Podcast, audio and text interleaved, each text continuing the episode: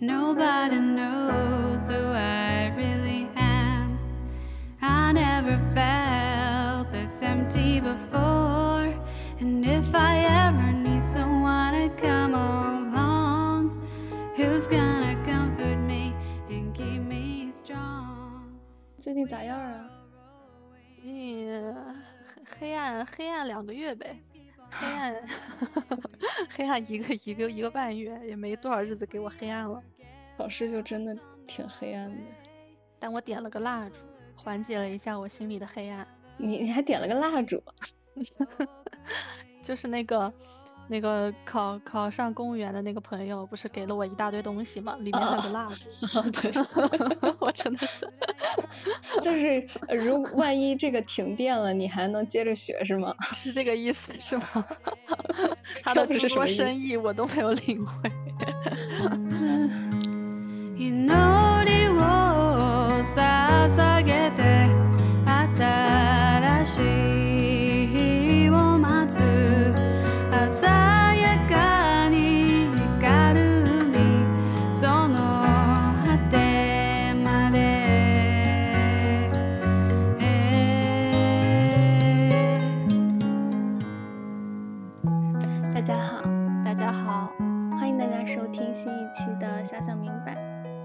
是晴大。我是晴儿。嗯，今天呢是第一次尝试了一种线上录制的方式，所以如果有有一些不清楚什么的，我们就下次再调整。嗯，是的，我觉得你今天的语气非常的 peace，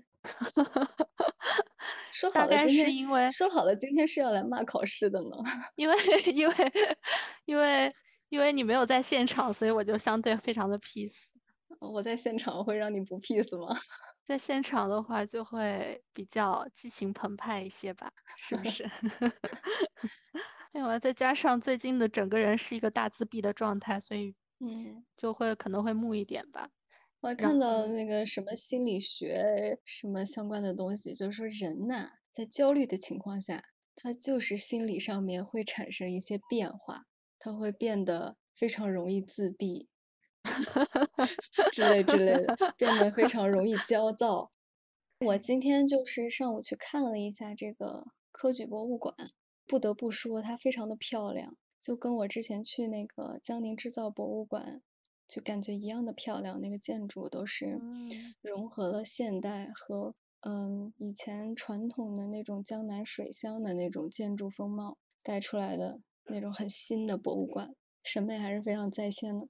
就像专门为了科举盖了这么一个。呃，对，它也是原原来有这个基础的，就是他们原来那个什么江南贡院，然后他们考试的那个场地专门设置的那种考场的布置，比如说跟呃外面的民房要隔着两道墙，两道非常高的墙，它是这个考。场最开始是不是？嗯，对。哦啊，就我在看的过程中，就一直在 拿这个科举制和咱们今天的高考和公考去做对比，嗯就感觉还是有点意思的。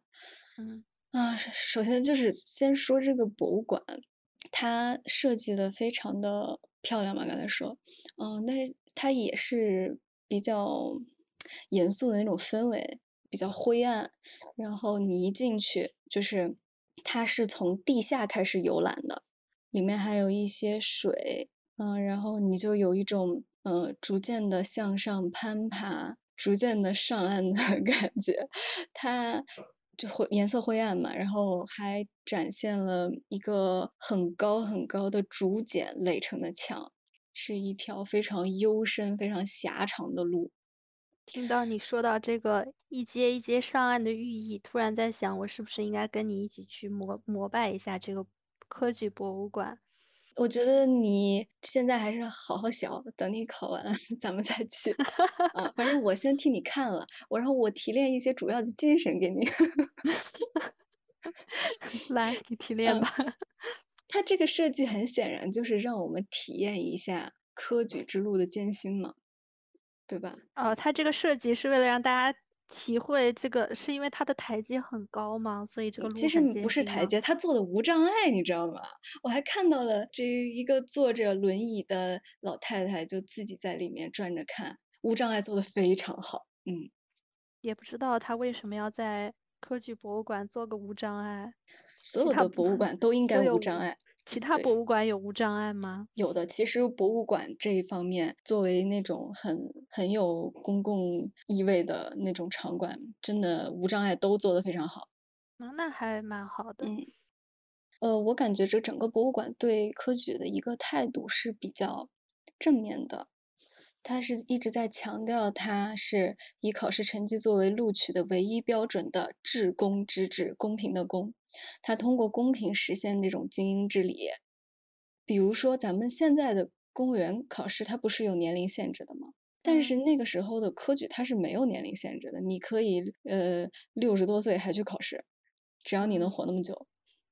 但是他不给女性参考，啊，对，这就没有办法了，对吧？这怎么没有办法呢？也许那个时候的人看待三十五岁，就跟我们现在看待女性不能参考一样的荒谬。嗯，对，是这样。但是女的确实这个没有人权嘛，在那个时候都不是讨论范围内的。基本上就是你的身份是真实的，然后你们家没有什么乱七八糟的事情，证明你们家都都是良民，就可以参加这个考试了。嗯，然后呢现，在和现在的也很像啊，就是嗯也是一种对政审。对，所以他就说了，说高考制度、公务员考试录用制度以及领导干部竞争上岗办法，可以视为中国古代科举合理价值在当代中国的延续。就是这个博物馆有这样的一个怎么说的一个提法吧，嗯，然后他们也是强调一个为国求贤，咱们这个科举制度为国求贤，什么天下英才尽入吾彀中，对吧？另外，我还有在对比什么，就是他有说，江南乡试各科应试多的时候可以达到两万余人，但能够被录取的仅有一百余名。多少士子久困场屋，倍尝艰辛，可到头来还是名落孙山，折桂无望，老死科场而无怨言。还有一个叫“赚得英雄尽白头”，嗯，哎，一万余人考得一百余名，那是一百比一的暴露比，还可以的呀。对吧？你看，就是一我一下子就想到这个暴露比的问题，我还去查了一下，今年这个暴露暴露的情况，报名第一天，国家税务总局这个叫做什么曲麻来县，这个地方具体在哪儿我也不知道，这个地方的这个县的税务局一级行政执法员三，呃，报了六千零二，是最激烈的一个岗位。然后今年的国考是总报名人数突破二百五十万，增长了五十万人，同比增长百分之二十五。嗯像我今今呃最近选岗有虽有对比二零二二年和二零二一年的一些数据拿过来看嘛，嗯确实可以很明显的感觉到，不光是报名人数，连报名分数都有一个很明显的一个变化。最近有一个降薪嘛，嗯但嗯是就是尽管嗯降薪，大家还是这样的趋之若鹜，然后考的人越来越多，考的分儿越来越高。我就有在嗯看啊，因为我觉得像公考这种就还挺挺像抽彩的嘛，毕竟报的人非常多。嗯我就想，那他们那会儿是不是也抽彩呢？毕竟报的人那么多，但是我又后来想，他们其实是一层一层考的嘛。最开始是什嗯么童试，然后又是什么什么先考秀才，然后又要考那个乡试，什么会试，而且他们不报岗位吧，他们应该就是考上了以后，国家给他分配。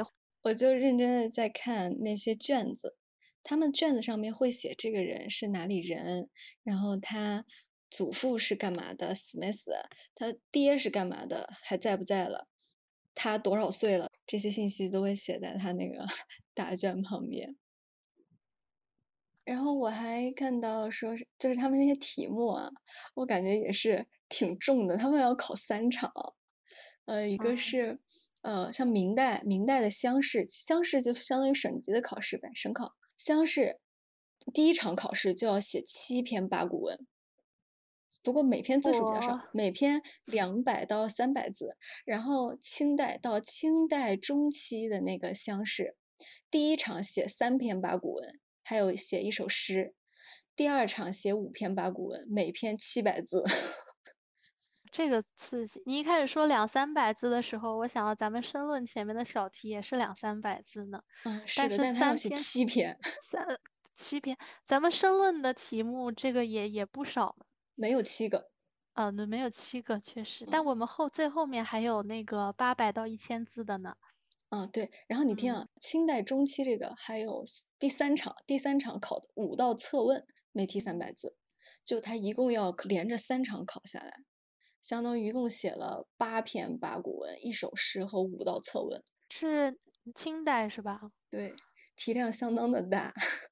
是熬人，这中间吃饭吗？考几个第一？场刚开始考的时候天都没亮，嗯，不是不是，应该不是，就是第一场，就是要进考场的时候天都没亮，是从天黑考到天黑吗？不懂。中间应该给人吃饭的吧？啊，带带带饭的，就是他们有那种饭盒，然后那个饭盒还要求你需要是那种摞子编起来，应该就是跟要求我们用透明笔袋是一个道嗯理吧。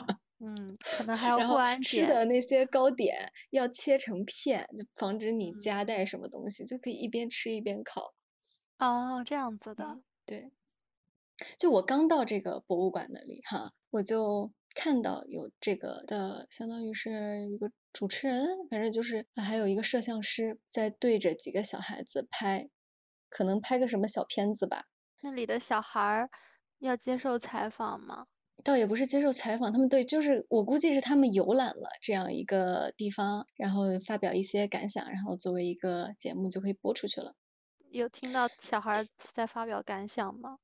就是先给他讲一遍，然后小孩子就学着他那个样子说，然后在摄像机前面把刚才听到的话再说一遍。他们是这样说话的吗？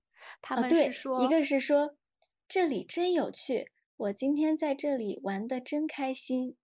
嗯，就其中一个小女孩表现的非常好，就上去一下就录完了。还有一个小男孩呢，就一直在打嗝，我感觉应该是紧张的，然后就一次一次的都念不好，他也不敢直视摄像头。那个摄影师呢，就一脸很木的状态，旁边呢，那个这孩子的家长就非常着急，就是说你不快说完，我就不带你去玩了，这个人家都要去吃饭了，就很着急。那为什么不能放弃他呢？家长可能带他来就是为了让他呃录一个这个东西，还就教了他好几遍，然后实在是不行，然后让他去旁边歇了一会儿，冷静了一下，过一会儿又接着来，就好不容易录完了。那个小男孩说的台词是：“千字墙上有十万字，密密麻麻真多呀。”啊我觉得这个事情在咱们这个科举博物馆跟前就显得还挺，唉，因为这还是一个应试的思路，对吧？要不我为什么要呃让小孩做他不想做的事情呢？我想到在《老友记》里，呃，菲比的弟弟夸他的三个孩子，夸他的其中一个孩子，就是在说我们家的小朋友，这个小朋友他可以打着嗝背完那个 A B C D 字母表，大家都觉得这是一个非常可爱的事情，这也是他不能放弃他这个孩子的理由。哦，好可爱啊！是呀，多可爱啊！嗯，哎，说到这个，就我觉得考试下的这个亲子关系也是，嗯、很重要的一个问题吧。就我我们家对门那一户是，呃，一家三口，相当于是他们家有一个正在上学的小男孩儿，我估计就是小学吧，应该也不会是很高的年级。我每天都能隔着我这堵墙听到这个妈妈非常的暴躁，在尖叫，在在吼这个小男孩儿，然后小男孩儿也在吼，就天天都是这样。每天晚上都这样蛮，我最近也蛮，我就我一直都还是那种，呃，蛮期待有一个自己的小孩的那种人嘛。但我最嗯。近也开始就是怀怀疑并且恐惧这件事情，因为其嗯。实我原来的期待来源于，就是我从小开始我就在想，如果我有一个自己的小孩，我要怎么教？然后我对这件事情是相较来说非常有信心的，所以嗯。可能才会有这样的一个期待吧。但我嗯。现在确实感觉到，一个是自己的精力实在是很有限，每天上完班，现在二十多岁的时候回家就已经没有精神了。然后以后的话，回家还要一个非常，嗯、就是不能情绪化的面对自己的孩子，然后要去，嗯、好好的教育他，然后还要帮助他面对现在这样的一个也是压力很大的一个环境，确实嗯，太考验人了。真的是。觉得觉得自己嗯没没有把握能做好这件事情。嗯，我觉得是这样的。就我还看就你刚才说这个，呃，口吃背完 A B C D 的这个，我真的是觉得，哎，如果我们有一天能这样就好了。我是前好几周的看到的文章了，就是人物发的那个说，家长们在在学习困难门诊学会躺平。呃，就是说那个上海同济医院有一个学习困难专病门诊，有学习困难的小朋友去看诊。他们就说，其实每一个这样的孩子背后都是一个需要被疗愈的家庭。嗯学习困难呢，它有很多种情况，有的是，嗯，小孩的情绪的问题。其实孩孩子的情绪问题后面他都是大人的情绪问题，然后有的他其实确实是有一些，嗯，像多动症这样的问题的，什么注意缺陷型多动症啦，还好几种，就看了还挺挺心痛的，就是里面有一些真实的案例嘛。有一个是那个家长，他是自己非常顺利的走完了咱们这个应试教育的过程，考上了北京的公务员儿，呃，然后一直非常顺利。就考试对他来说从来不是一个什么大的问题，但是他自己的孩子却学习非常困难，他就很崩溃，就是真的到那种，就实在是教不会。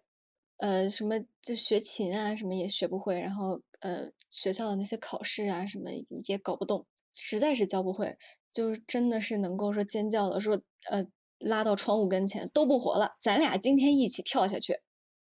后来那个这个妈妈好像还诊断出来抑郁症了，你说躺不平是真的躺不平啊？对呀、就是躺不平。然后呢，这个这个妈妈她也有说，自己就会想，是不是自己太贪心了呀？因为自己怀孕的时候，其实也没有想说我要一个学习特别好的孩子，但是真的这个孩子在自己面前，却又对他提出各种各样的要求。呃，那篇文章还说，如果没有学习，多动症的孩子或许是最快活的一群人，他们能够就是有很强的那种情绪感染力，让周围的人都非常的快活。嗯，还有一个就是相当于多动症的一个孩子的家长，是去这样写他自己的儿子的。嗯，他说儿子是一条快乐的鱼，却被要求和一群小鸟比赛飞翔。家里煤矿，无法打破世界的规则，就只能给小鱼吃药，让它扭扭捏捏的学飞。这个就很心痛啊。就刚才说那个北京公务员的那个妈妈，她还为了就是想让自己的孩子学学得好点儿，能有更多的时间去监督孩子学习，她换了一份更清闲一点的工，她牺牲了，相当于是牺牲了自己的职业发展，换了一个更清闲的有寒暑假的工作。我想知道他的小孩儿到底是学的不如他当时好呢，还是说就真的是学的不及格就是学习困难，的那种？他就是就是我刚才说的那个注意缺陷性多动症。我我确实还是对，嗯，对一个，啊，其实人人他分儿多分少，他总是能养活自己的吧？他嗯，是能养活自己的吧？那我就问了，你现在也能养活自己，那你的痛苦在哪里？你是说哪方面的痛苦？对啊，就是如果你觉得你的生活还有什么不如意的话，我的痛苦在于我要考试呀。那你为什么要考试呢？现阶段的痛苦在我，我最近也在经常拷问我自己这个问题。我觉得我现在想要考试的一个最重要的原因，就是我需要一张安全网把我兜住。然后因，为我，呃，因为我现阶段的生活能够达到这样的一个水平，已经能够达到一个不错的水平了。但是我，嗯但是我担心，因为我自己是觉得我自己是一个卷不太动的人，所以我担心自己未来会失去这个水平，所以嗯，我想要一张，就是哪怕我不是很去费尽心机的卷，也能够有的一个保障。对，所以我就觉得咱们现在的，咱们现在说考试，其实考试就是像像安全网一样，就是像多考一个证，自己就更有安全感一样。嗯，考一个编，考一个 CPA，考一个什么什么资格证，不管是什么教师资格证了，还是什么像我的同学们在考的翻译资格证了，嗯，就是多考一个，就是一个，就给自己多加了一份底气一样。我看到一个有有网友是这样说的，说东亚人的 gap year 就是考公、嗯，考证、考研。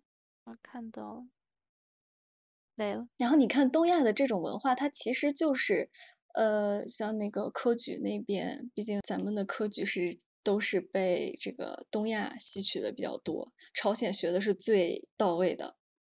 像他们不是还有什么陈军馆啊什么的，都是因为科举制的那什么。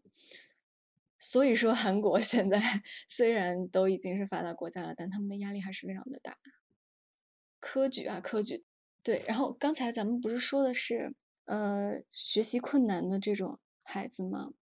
其实就算是他，呃，是一个普通的没有这样的问题的孩子，他也不是一件容易的事情。嗯，我是一个是看了一个写那叫什么毛坦厂中学的陪读的问题，就有一个阿姨，这一开始是陪自己的女儿和儿子在那边读书，后来她就发现了商机，呃，她她作为一个从来没有怎么上过学的农村妇女，她在那边办了一个，相当于是代陪读机构，陪读哈。然后高考哈，就真的是后面都是一个一个很卑微的家庭。我就想到我高考那会儿，我妈也相当于是，嗯，换了一个工作，在我上高中的这个过程当中，她都是，嗯，各种给我做饭，然后到高三的时候就天天给我送饭，就感觉我们考学这个过程中，爹妈也是付出付出了很多的，不仅是要给予这样的送饭这样的支持，还要说，像我一考不好，我回家就哭，然后我我爸妈就开始 各种给我心理按摩。我们这样不断的给自己寻找保护，是不是因为我们周围的人都是好好考中国的考试出来的人，然后你周围的人还都是，呃，极大部分都是选择了去考研究生的人，是不是大家是有一个惯性，就是大家已经习惯了的，觉得考试能够保护我，考越多的试就越能够保护我，实际上。如果不不这样选择，又会跌落到一个怎样的境地呢？我想没有人敢去试探这个吧。会不会我们是被一种不确定性给搞怕了？就是，但是不确定，实际上我们周围都围绕着太多太多的不确定了，本来就不确定，就算考再多的证也还是不确定。是因为我们嗯。周围的人确实没有人去试这个，或者是说我们周围的人都只才活到二十多岁。我觉得不是啊，就是说，那那像比如说对我来说，那我的同学是考上研的，但是我也认识没有考上研的人，或者说呃不考对呀，证我就。我就没有去考研呀，然后啊，也有，很多选择去不考证的人，那他们是不是就比较我觉得就是怎么样能够呃这个理想的生活吧。如果说他路径已经在那里了，你又想不出其他的路径，那就是这样。比如说你要找的那个工作，他只要研究生，你就是必须要这么搞。如果我们目标导向的话，当然就就是合理的嘛。我现嗯在讨论的就是为了一些虚无的安全感，为了像我嗯考公务员这样，其实是目前没有一个强动力去考它的，纯粹就是担心自己未来会出一个什么状况。我觉得它是非常实在的不安全感。如果你能够去到一个，呃，所谓的大单位里面，你确实就不会有这种不安全感。这个东西我觉得很实际。我最近又在考虑，我觉得我我想到了一种完全相反的不安全感，这种不嗯安全感就来自于，嗯，我们现在是有 fire 工作的权利的，我们干的不好可以离开这份工作，因为嗯。我们有自己的，如果是说有自己的一份工作上的能力、工作上的技能的话，我们可以在市场浪潮中去寻找别的工作。就是，嗯。但是如果我们进入了体制内的话，呃，进入了体制内的话，其实大部分的这个专业和岗位都是你待的越久，你就越没有办法再去寻找别的工作了，基本上就是一个一干一辈子的事情。那在这种情况下，就导致你干的再不开心，然后或者是你再不喜欢它，你也没有办法去去选择别的东西了。你也不能说完全出来就找不到工作了。确实，你要真跳出来，你还是能找到的，只不过你还是有一个，呃，对那个工作大概是什么样的水平、什么样的层次的一个期待呗。真的能找得到工作吗？肯定能找到啊。什么样的工作呢？送外卖总能送的呀吗？哦，送外卖确实是能送的。对啊，哦，我确实之前听一个播客，有听说一些就是在大厂面临三十五岁危机的，然后三十五岁离开公司以后，就去干一些就是临时的工作。这种临时的工作可能就包括去做这个呃约车的网约车的司嗯，机。对，但是这种网约车司机可能干的越久，就越没有办法帮助他回到他以往的一个职业道路上，就可嗯能一直要做这个网约车司机。对，就是你这么说的时候，你不觉得吗？你就是还是有一种理想对理想工作的期待，你还是希望它是一个相对稳定一点的、相对有一定的职业积累的这样的一份工作。嗯，嗯，还是人对于一个不确定性的一个恐惧吧。人时常怀有这样的恐惧，以至于我们把自己绑起来了。但是我我就想知道，在现在的这样的系统里，嗯，究竟会掉到哪里去？嗯，比如说突然生了个病，突然生了个病。或者突然自己家人生了个什么病，所以其实日常的活下去并不是问题，重要的还是就即使假使我们抛弃了这样的呃生生小孩这样的一件事情的话，剩下的还是要面临一些医疗这样的困境，对吧？就是就是我我能想到的比较致命的是这个了，因为我自己其实是觉得，只要我健康，我就永远都有去追求幸福、追求成长、追求进步的那个能力。但是其实害怕的就是一一些非常非常极端的情况，比如说这个经济特别的差，然后企业发不出钱，你没有工资，或者你被裁员，或者是说，嗯、自己或者自己家人的健康出了问题，你没有一个兜底。我我想到的主要是这样。你看我们健康的时候做的事情是担忧自己生病的时候没地方去。我们活嗯着的每一天做的事情都是在担心自己死亡之前的那五年的十年。对啊，很多养养儿防老的思路也是这个样子啊。我最近也在反省这个。嗯，所以说，如果你真的不怕这样的情况，不怕自己呃呃出现极端情况，然后会变得非常孤立无援，那其实就真的没有什么好怕的。反正失业就失业，那还能人能饿死吗？呃之类的。就如果你有这个这个心理准备，那确实就不用就不用害怕。我觉得如果真的有鲜活的、充分的活好每一天的机会的话，那真的就不要担忧太多。毕竟安全，安全是人类非常基本的一个追求，是生命非常基本的一个追求。你看，小猫在拉过屎之后突然跑酷之类的，它其实都是安全的需求。啊，小猫也也活在一种随时有人会来攻击它的幻想里呢。嗯，是呀。嗯，对，就刚才讲到那个，呃，考试下的亲子关系嘛，还还看到一个，就是也是人物发的，嗯，我真的是人物的忠实读者。他就嗯讲到那个有一个小孩儿，他的妈妈相当于是上海人，然后以后现在是设计师，我感觉就非常典型的中产嘛。就那个标题叫什么？大概是一个妈妈非常努力的呵护着孩子的想象力吧。那个妈妈就其实是之前是一直在躺平，嗯，就觉得小孩嗯多做一点有意思的事情，嗯，去画画，然后去保护他的童真。嗯，然后他还参与了那个叫什么“三月有了新工作”的那个电视剧的片头的动画的创作吧，嗯，就感觉还整挺嗯好。很棒啊。嗯，不过呢，相当于是后来这个小孩儿吧，嗯，他就说这个小孩儿其实是一个非常普通且造句组词经常交空白卷的小孩，然后他就说自己也会着急，嗯，为什么着急呢？因为他如如果现在就是只做学校的那些东西，然后也不去加以辅导、加以监督，不去加强，他真的就跟不上。他什么有一整面的卷子都来不及做，因为他没有那种强化的训练。然后他平时写作文啊，也不去看什么作文素材网啊，什么好词好句大全啊，就是凭着一些非常呃本真的东西去写一些很有灵性的东西，但这个东西是不被承认的。那你是要分数，还是要一个考不上小的小孩儿？考不上小的有灵气的小孩儿？不能折中吗？折中折中是最难的事情。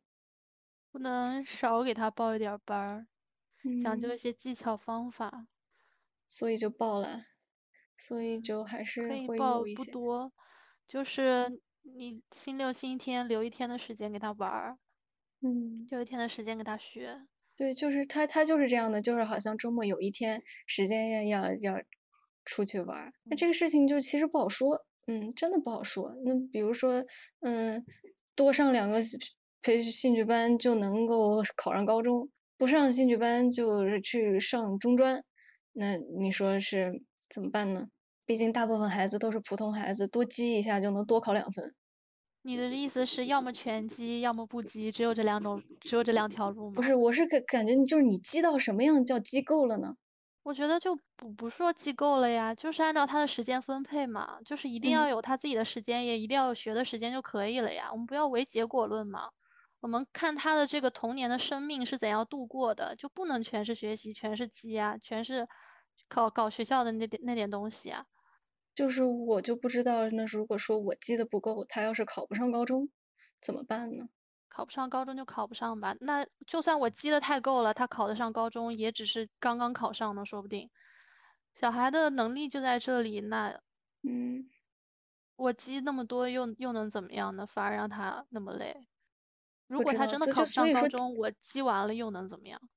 嗯，不知道，嗯，像我这种就是从小自己记自己的，就真的也也也感觉很难说。我就想我们为什么讨厌考试哈？嗯，其实我小时候不讨厌考试的，你小时候不讨厌，我小时候不讨厌考试。我小的时候觉得，我其实直到很长一段时间，我都觉得人生是需要考试的。就是有了考试，我就嗯有了每一天，呃，就是一个一个我大多数时间的一个目标吧。我就每天做点这个事情，做点那个事情。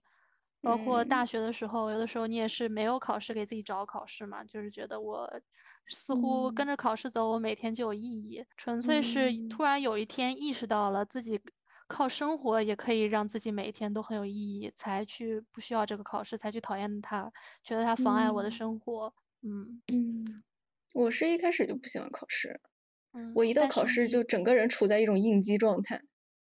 但是小的时候不是就是很多考试吗？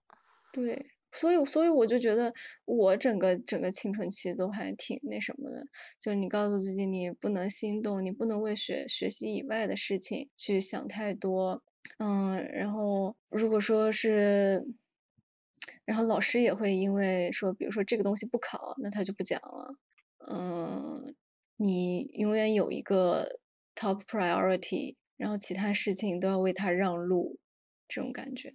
哎，我觉得我要夸一夸我们高中的几位老师，就嗯是一位是高三的数学老师，是也是一个老头。那个老头就是即使高三了嘛，大家都很很痛苦、很很很很卷、很累的那个状态下，他还是每天都乐呵呵的，然后告诉我们，高考并不是人生唯一重要的事情，然后嗯要保持一个轻松乐观的心态之类之类的。嗯然嗯后我们当时的语文老师也是，就是他并不会只给我们搞应试的东西，他那个时候一直在给我们安利他的偶像木心。然后嗯对，然后我觉得我有的时候觉得他可能比我们的大学的语文老师还要 还要好，还要有文化素养。因为我大学也上过大学语文课嘛，我还还有我们当时的英语老师，虽然很多人都都不理解他的教学方法，就是因为他当时其实是在对标一些大学英语老师，就是他致力于只讲英语阅读，然后不讲一些很应试的东西，着重于培养我们 对英语的感觉。然后他就觉得他这个方法很没有用，很没有应试效果。嗯，但是我觉得他嗯的心态是好的，这些老师都不是只搞应试的老师，所以我觉得我都很欣赏他们，都很感谢他们。就是人生嗯真的不是只有高考这一条路。嗯，是的，嗯，但是你知道，就是，嗯，我就在想，什么部分是我们脆弱，什么部分是我们懒惰，什么部分是我们被规训和被剥夺？就你知道，像我不是有一个友友，他是很中的嘛，他们就是那种强度什么的那种被呃被异化的那个状态，肯定比我们要严重多了。但是他们其实很多人都是说很感谢衡水中学，因为没有衡水中学，他们走不出河北这个地方。然后我看那个毛毯厂那个，他们也说啊，高考是让穷孩子翻身的最容易的一次机会了。如果你不高考，你不知道什么时候命运会有机会给你跨过这个坎。确实就是唯一的机会，就是一个救命稻草。像毛毯厂中学这种，就是像工工厂一样嘛。嗯，像那个那衡衡中就是像像军营一样。但是像那个什么白岩松，就是说原来有一个叫高考的纪录片嘛，他就说，无论如何我做不出任何嘲讽毛毯厂中学的事情，是因为他们真的没有选择。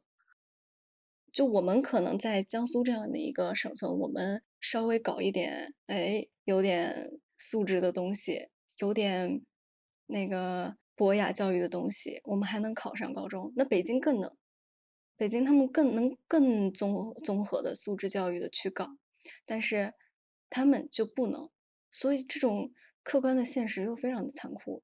然后在现在这种整个的氛围下面，我觉得大家那么选也不完全是文化或者说思路有问题，就是，哎，就就被裹挟着失控了，然后异化了。像那个是是不是他们还提到那个叫北京，好像是北京吧？是呃一开始其实是制定了一个让大家能够运动运动，因为大家这个小孩子们体质不好了，给他整了一个跳绳儿。但是后面这个跳绳也整个的呃就是产业链化了，有一个指标，大家都要跳到一百六十个，就以一种非常应试的方式来搞这个跳绳儿。一个小朋友说：“我想学轮滑，我不想学跳绳。”妈妈说：“不行，因为因为轮滑不考。”哎，我就感觉，之前就嗯是有了解到北京的一个很好的中学搞了一个实验项目，所嗯以有一个纪录片团队也去跟拍了很久很久的纪录片。那个中学就是虽然他们是高中，但是他们好像是从高一开始就搞了那种类似素质教育的班吧。哦，我知道，我看过那个报道。嗯，呃，给听众介绍一下，就是这种素质教育的班，觉得是个小大学啊，就你可以嗯，对，就是那样儿，他们可以搞呃自己去搞学生，会啊，然后还。走班上课什么的。对对对，就类似这种。但是整等到大家真的出社会了以后，还是发现高中是个乌托邦。然后在，高中，他们感受的学到的很多，其实是一种屠龙之术，嗯就嗯是这个社会的条件跟他们高中的那样的一个社会的条件其实是不匹配的。嗯然嗯后，嗯，你出来还得去卷。对对，就是那些东西只能放在你心里的一个角落里，然后嗯带你窥见了一下，呃，社会的另一个样子，另一种嗯不卷的生活。嗯啊、可能可能真的和我们这个社会最匹配的就是还是应试教育吧。一个能嗯够很好的服从应试教育并从中获得胜利的人，如果他一直不变，一直是这样的一个心态的话，他或许也可以通过这一套在社会上也获得胜利。他可能觉得自己有很多的，就是很多事情的选择谈不上快乐不快乐，只有应该不应该吧。因为我觉得对嗯于一个应试教育走过来的我，面对很多学习的时候想的就是应该不应该，而不是快乐不快乐。嗯，呃我觉得世，界上不。存在，是吧？不存在学不会的事情。我们可能有的时候嘲笑一个呃获得就是应试获得成功的人，我们说他什么打引号的只会学习或者怎么样，但是很嗯多事情都是可以通过学习学来的。不管是你的社交能力，不管是你对一个，如果说你需要跟同事聊聊电影、聊音乐。聊画画，如果你把它作为一个你成功路上的一个途径的话，其实这些东西都是可以习得的。但嗯，是对，而且一切都可以培训。对，都可以培训。所以我觉得是真的是可以同获得一个世俗意义上的成功，这是绝对没有问题的。嗯，嗯嗯，或者说他至少可以获得他想要的，他以为他想要的东西。对，想要嗯。的东西，对的对的。我又想到之前我的留学的友友，他就跟我讲，他们呢学校会有一些措施，就不让大家有一点反内卷的那个意思，比如说不让分享往年的试题。像对于我们来说，这种事情不是特别正常吗？嗯，你考，试之前去找一套以前大家做的题是什么样子的，或者嗯说找那个学长学姐来给你补一下子。嗯啊之类这样的事情，但是他们就是对这个事情严防死守，而且就哪怕是作业，他看到雷同的答案，他都会有相应的呃措施去处理吧。嗯，就感觉不懂哎，就是我如果我没有这套试题的话，我可能就我可能做十套别的卷子的效果都没有做这一套好啊。我 我啊，看到了，对，所以说你知嗯道他们就是目的不在于考试，目的不在于你要把分数考高，他的目的在于你通过自自主的这种学习，然后去呃习得一些东西。嗯，对，就是让你独立去思考，然后你有什么问题，你可以跟这个 tutor 去交流，然后呢，你也可以和老师去交流，但是你不应该去看同学的答案，你不应嗯，该哦，这嗯个意思，去，对，嗯。你不能去为了获得一个高分，就是他觉得你在可能在走一种捷径啊之类的。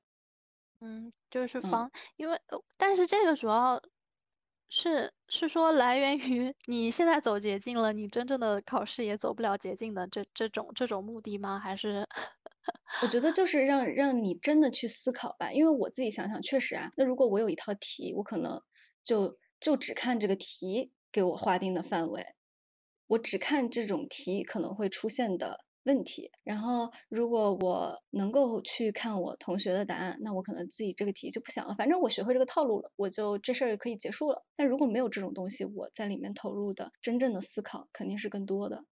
是的，嗯，但是我其实也又又有在想，像我这种不是很聪明的小孩儿，如果不通过去反复的练习这样的方式，其实，嗯，很多事情确实未见得就能做好。嗯，就我自己是非常不喜欢补习的，我一直就是对各种各样的培训式的东西都不太不太喜欢，就觉得它太应试了。我从小我就觉得我是喜欢学习的，但我不喜欢考试。如果我只只用学习而不用考试的话，我就觉得世界将变成美好的人间。可是考试不是在学检验你的学习成果吗？我不希我我不希望他以一种这样严格的分分必争的方式去检验我的学习成果。但我真的就是会会在反思哎，我现在就觉嗯得，我觉得我的就是高考可能会奠定我一生的结局，嗯就是它和我整个人，就是分数可以反映我的能力，也可以反映我的性格。我就在想，我数学就是总是会出点问题，而且老是会在一些奇怪的事情上丢分。不管自己每次怎么让自己注意都不行，可能就是因为我天生性格就是不那么的严谨细致，所以我现在工作中我也经常就是严防死守，防止自己出现这类的问题，但是还是会有一些猝不及防的这种 bug 出现，它可能就是我这一辈子就是要解决的问题，而且会是我的一个是我的一个缺陷。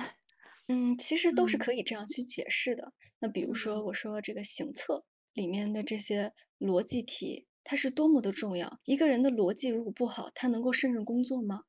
所以你把行测学好真的非常重要。但是我行测从来就没有上过七十分，但是我又不觉得我不能胜任那些工作。我觉得，我觉得高考和公务员考试不能混为一谈。嗯 我觉得公务员考试，嗯，没有高考那么有分量。但是我觉得高考它也存在很多的，比如说圆锥曲线，我把它算对了又又怎么样？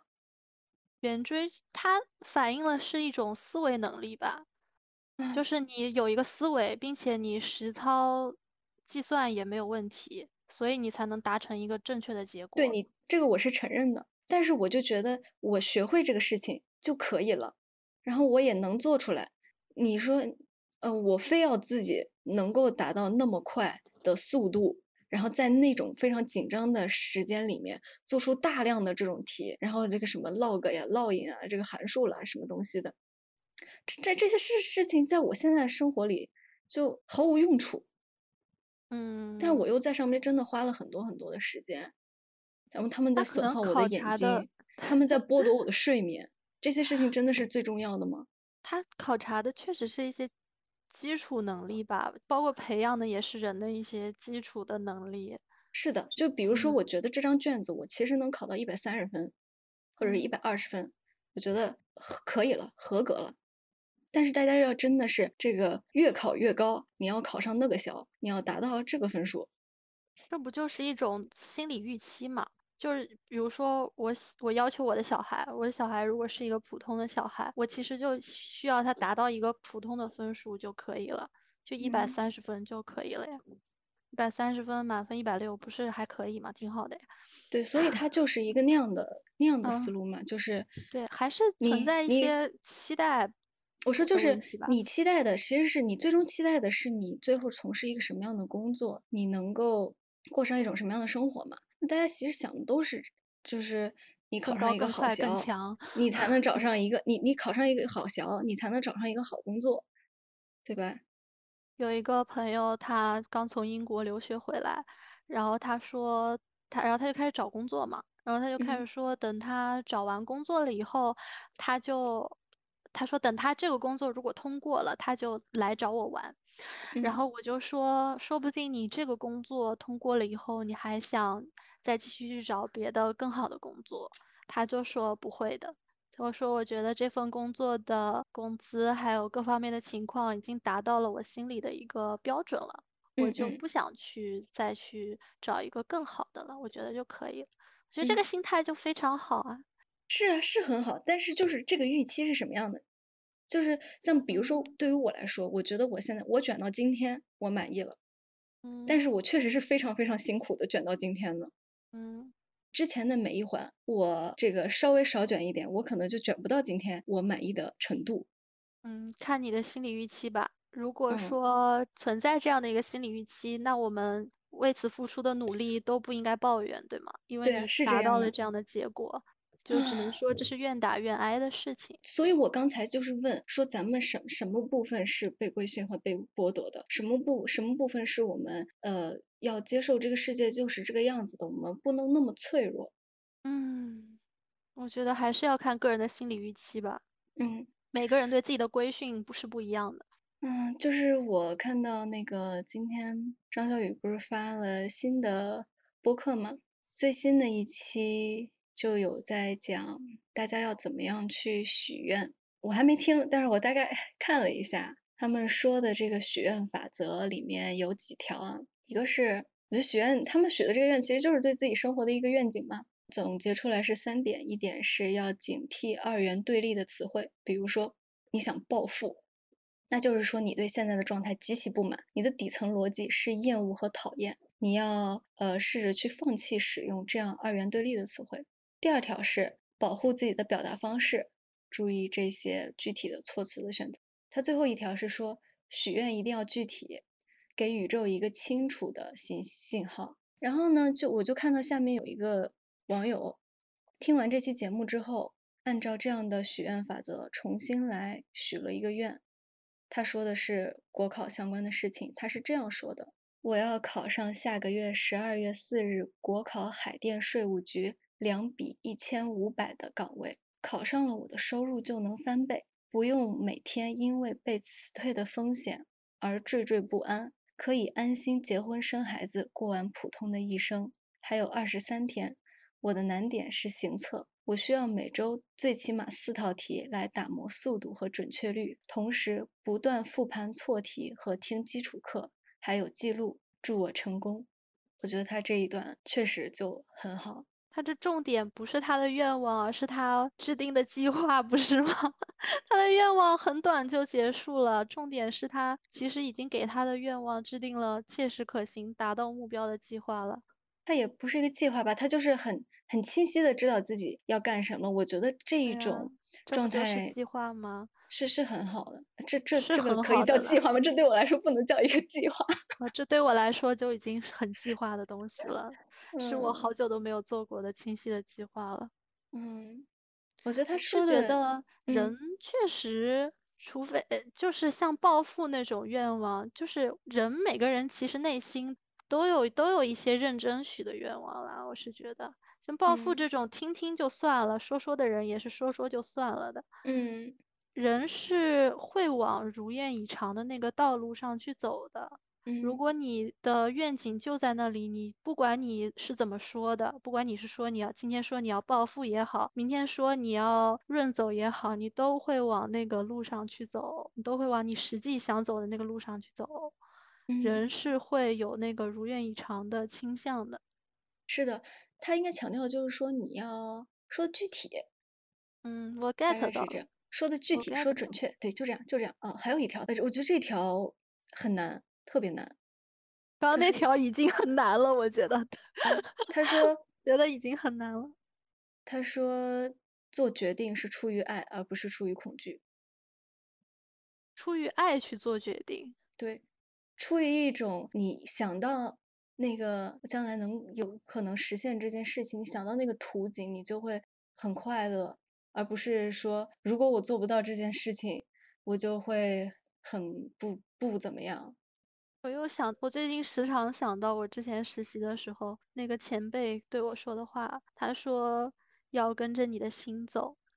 对啊。我最近老是想到这句话，然后我真的觉得我的心在提提醒我要不要放下这件事情，因为这件事情很有可能并不能带给我我想要的。而它说不定会带来一些让我比现在更受束缚的很多东西。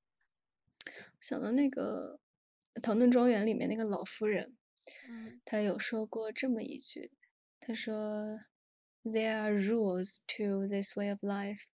If you are not prepared to live by them, then it's not the right life for you.” 那怎么办呢？那我结束我的一生吗？就是选择付出一些代价，获得一些东西。是，make the decision。先学吧，学完再 make。唉，怎么说呢？我就感觉，大家就是要接受一个什么事情呢？就是不能期待一分耕耘一分收获，要接受人生不如意十之八九。怎么样在？呃，说没有达到一个什么目的，没有实现一个什么样愿望的情况下，还能够好好过日子，我觉得这个事情很重要，因为这才是人生的常态。小猫应该有每天都在好好过日子吧？小猫是有的，对，就就我还看到有一张图啊，它是那样的，就。呃，前两天一个友友发给我的，就是说在这个家里面有一个大人、一个小孩、一只狗、一只猫。这个大人 看着这个小孩说：“当小孩真轻松。”小孩看着狗说：“当狗真单纯。”狗看着大人说：“人类什么都有，真好。”这只小猫站在柜子上面，说：“我他妈超屌！”我觉得就是这样啊，小猫又不用出去上班，小猫又不用这个考虑自己养老金怎么办。小猫觉得自己快死的时候，它就找一个安静的地方，它就躲在里面，然后它就等着自己，嗯，结束生命。这个前人早就总结过了，人无往而不在枷锁中，就是你选一个你喜欢的链子，然后你就戴上。这句话蛮好的，这话是谁说的？让我看一下。嗯，应该是一个什么代哲学家吧？我感觉蛮好的，就我要想想自己要套一个什么样的链子。如果如果愿意心甘情愿的套上一个不确定的链子，卢梭的自由观，你看一下子就 牛掰了起来。原话说：“人是生而自由的，却无往不在枷锁之中。自以为是其他一切的主人的人，反而比其他一切更是奴隶。”我记得这句话输入到我的脑子里面，应该是因为我曾经看过的一篇高考作文的范文。嗯，真有意思。这个写文章的人很有意思，他就是在套这个链子，跳起了他曼妙的舞蹈。是的，并让我们从他的这个舞蹈中获取到了一些这个链子并没有链住的一些东西。高考还是给我留下了很多的痕迹，让我想想，我现在就是整个人也是，哎，不纠结了，我先选个链子，等着这个链子看有没有套上我头的那一天。现在不是我选他，是他选我，这像那个分院帽一样。嗯，是的。那这一期就到这里了，那我们就下次再见啦！祝大家都能够早日进入到一种。嗯，进入到一种，我终于没有一件什么都要为之让路的更重要的事情了，不用带着任务和一些非要完成的、非要达到的目的去生活。然后，嗯，祝大家都能够少考一些试。我我就祝大家能够早点选好自己的那条链子，然后心甘情愿的套着它，去去舞蹈吧。你们下期再见吧。拜拜。